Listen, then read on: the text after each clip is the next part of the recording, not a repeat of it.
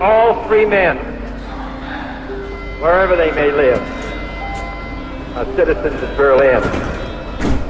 And therefore, as a free man, I take pride in the word, Ich bin ein Berliner.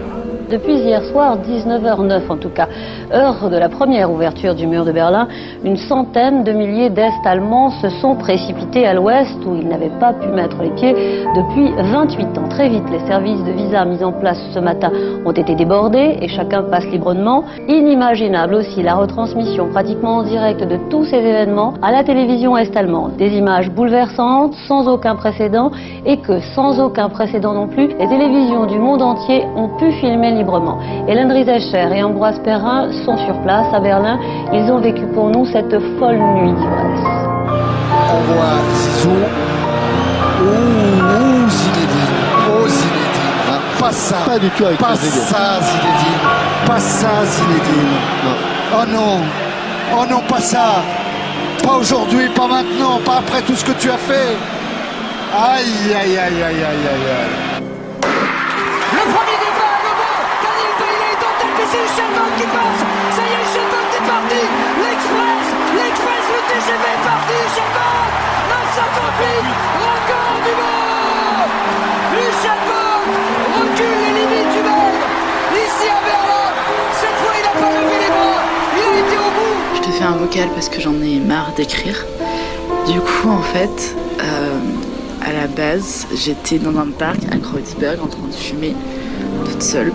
Et euh, il y a des gens qui sont venus me voir, genre des jeunes, pour euh, fumer ensemble. Et après, on est dans une sorte de techno-party gratuite. C'était près d'un pont, genre très sympa. Genre vraiment super, super sympa. Euh, beaucoup de monde, beaucoup d'alcool, beaucoup, beaucoup, beaucoup de drogue. Et, et je me suis réveillée ce matin quelque part dans Potsdam. Quand je suis rentrée de Potsdam, je suis rentrée chez le pote chez qui j'habite. J'ai pris vite fait une douche, mais j'étais encore euh, un peu encore surexcitée. Du coup, je suis allée marcher et là, je suis un peu en train de mourir. Mais ça va, je tiens. Je suis tellement heureuse d'être à Berlin en fait que j'ai envie de tenir et euh, après Berlin, je pars chez ma cousine à Chemnitz. Donc je vais pouvoir dormir chez elle. Et après, je continue mon petit tour d'Europe. Ich bin ein Berliner.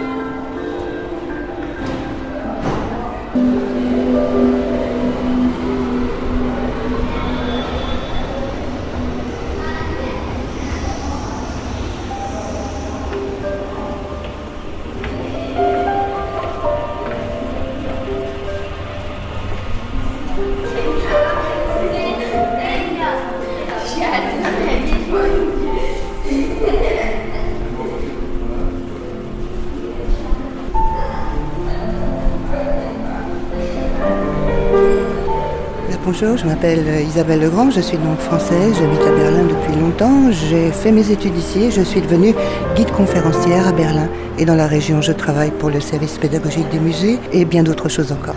Bien, je suis arrivée à Berlin assez jeune puisque c'était bien avant la chute du mur à Berlin-Ouest. Je venais faire des études pour six mois, j'étais aussi amoureuse et intéressée par la ville aussi. Et en fait, eh bien, je suis toujours là. Et vous êtes arrivé en, en quelle année? Je suis arrivée en 1983. Quel était l'état de la ville euh, quand vous êtes arrivé à Berlin La ville était très différente. D'abord, il y avait deux villes et j'habitais Berlin-Ouest, qui était une ville extrêmement sympa, une grande ville étudiante. Qui venait à Berlin-Ouest ne faisait pas son service militaire, donc ça avait un avantage, une ville jeune, complètement un peu en dehors du système économique, euh, puisque c'était une enclave en pleine RDA.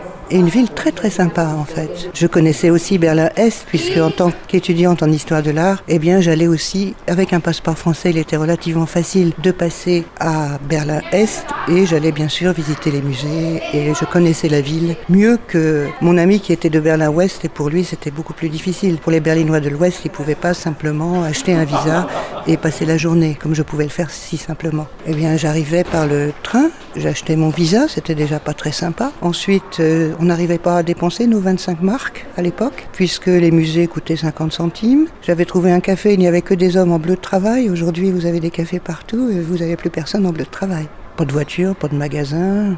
Les immeubles n'avaient jamais été rénovés dans les quartiers d'habitation et on avait vraiment l'impression d'arriver dans l'immédiate après-guerre. Des impacts de balles sur les façades et les quartiers plus anciens, presque inhabités. Même lorsque le mur est tombé, on n'y a pas cru. C'était bien sûr, il y a eu une révolution, on savait, et j'ai participé aussi une fois à ces énormes manifestations quelques jours avant la chute du mur. Mais personne, personne, même les chefs politiques, personne n'a pu imaginer que le mur tombe un jour, qu'il tombe un jour. Certainement, les murs peuvent durer longtemps et ne servent finalement, finissent toujours par s'écrouler. Mais que ça se passe aussi rapidement, c'était impensable. 9 novembre 1989, eh bien, c'était le soir, il faisait froid, mais j'avais pris mon vélo pour aller voir une amie musicienne, j'avais des partitions, et on est resté ensemble dans un quartier tranquille, mais près du mur, jusqu'à environ 3 heures du matin. Et je suis sorti de chez elle avec mon gros sac, mon vélo, et des gens il n'y avait jamais personne dans la rue, m'ont acclamé. Bravo, bravo, vous êtes courageuse, hurrah J'avais l'impression d'avoir gagné le Tour de France à 3 heures du matin, le 9 novembre. Et en fait, j'ai compris plus tard qu'ils avaient pensé que j'étais une Allemande de l'Est qui partait avec son baluchon à l'aventure, ayant passé le mur et me félicitant pour mon courage absolu. Dans les jours suivants, ils nous ont fait faire un visa pour passer à l'Est, mais une fois qu'une brèche était ouverte dans le mur, eh bien ils n'ont jamais pu la refermer. Ça a été des moments ensuite de pagaille absolue, puisqu'on habitait sur une île. Il y avait une chanson un peu ringarde, mais qui disait Berlin est une île entourée de la mer Rouge. C'était Berlin-Ouest. On habitait sur une île et on se connaissait. Et d'un seul coup, un déferlement de pratiquement, j'exagère, mais enfin 16 millions d'Allemands de l'Est qui arrivent dans les rues, il n'y avait plus de voitures, tout Allemand de l'Est qui passait à l'Ouest touchait une prime, et ce nombre de personnes se comptait sur les doigts de la main, mais là il y avait des millions de personnes. Et donc ça a été la fête. La bière coulait, était offerte gratuitement à tous les Allemands de l'Est. Ça a été une fête absolue. Nous, on avait un ordinateur qui était pas tout neuf. On a offert notre ordinateur à des jeunes qui rêvaient d'avoir un ordinateur. Ils étudiaient l'informatique. Ils avaient des robotrons qui ressemblaient plus à un Minitel qu'à un ordinateur moderne. Et puis ensuite, eh comme toutes les fêtes, la gueule de bois est arrivée, d'autant plus tonitruante que la fête avait été euh, joyeuse. La gueule de bois, ça a été des problèmes économiques. Berlin-Ouest est un peu oublié, mais à cette époque-là, il n'y avait pas de SMIC, c'est assez récent en Allemagne, et vous avez eu une main-d'œuvre très bon marché qui ne payait pas de loyer, qui a pris pratiquement la plupart des postes. Énormément de personnes à Berlin-Ouest se sont retrouvées au chômage aussi. Ça n'a pas été facile. C'est une histoire dont on parle assez peu, mais c'était aussi. euh, et des différences de mentalité énormes.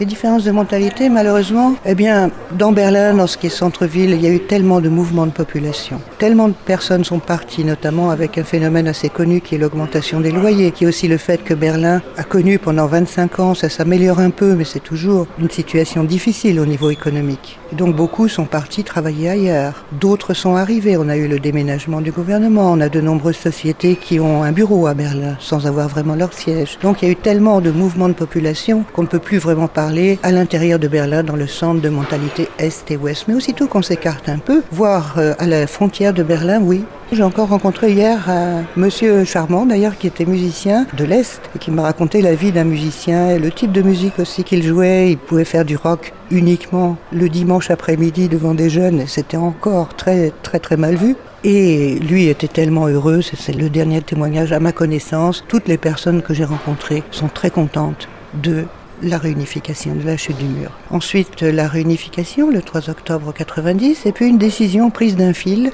C'était en juin 1991. Berlin a toujours été la capitale sur la Constitution, mais décision de déménager le gouvernement de Bonn à Berlin. Et la ville a changé énormément. On a vu une spéculation immobilière très importante, de nombreuses constructions, de belles constructions. Le quartier gouvernemental ou les reconstructions du nouveau centre Potsdamer sont assez réussies. Et donc une arrivée massive du tourisme. Pas les Français au départ. Les Français ont mis peut-être 20 ans avant de se rendre compte que Berlin était à la mode, mais maintenant ils l'ont découvert. Et donc un tourisme international. On a maintenant 850 hôtels tout neufs, alors que, eh bien, il y avait pratiquement très peu d'hôtels. On était au bout du monde. Ce qui semble, même pour une personne ayant étudié les sciences politiques, extrêmement difficile à comprendre. De savoir que Berlin est à la fois une ville et un État, à la fois une capitale et loin d'être une ville économiquement prospère. On en est toujours, je crois, à 54 milliards de déficit public. Vous allez dans les ministères berlinois. D'abord faire comprendre à un Français qu'il y a des ministères berlinois et un parlement berlinois. Et même à la mairie de Berlin, eh bien, les bureaux sont vétustes. On n'employait personne depuis 20 ans, donc il y a des vieux sympas d'ailleurs. Travaillant dans la chaleur, on a une canicule. On a eu une canicule euh,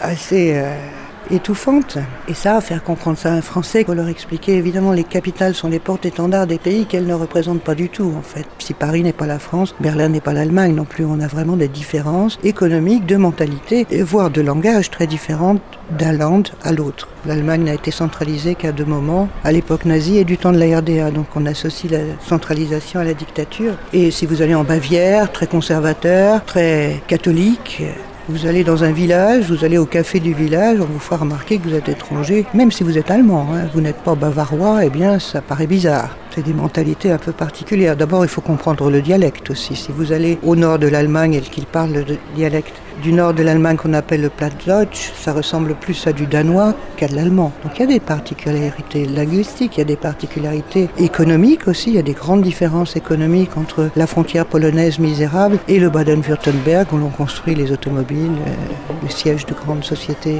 pharmaceutiques par exemple. Venez à Berlin, c'est une ville passionnante, mais n'oubliez pas de visiter ces institutions culturelles. On a vraiment des musées extraordinaires, des concerts dans tous les styles. Surtout, sortez.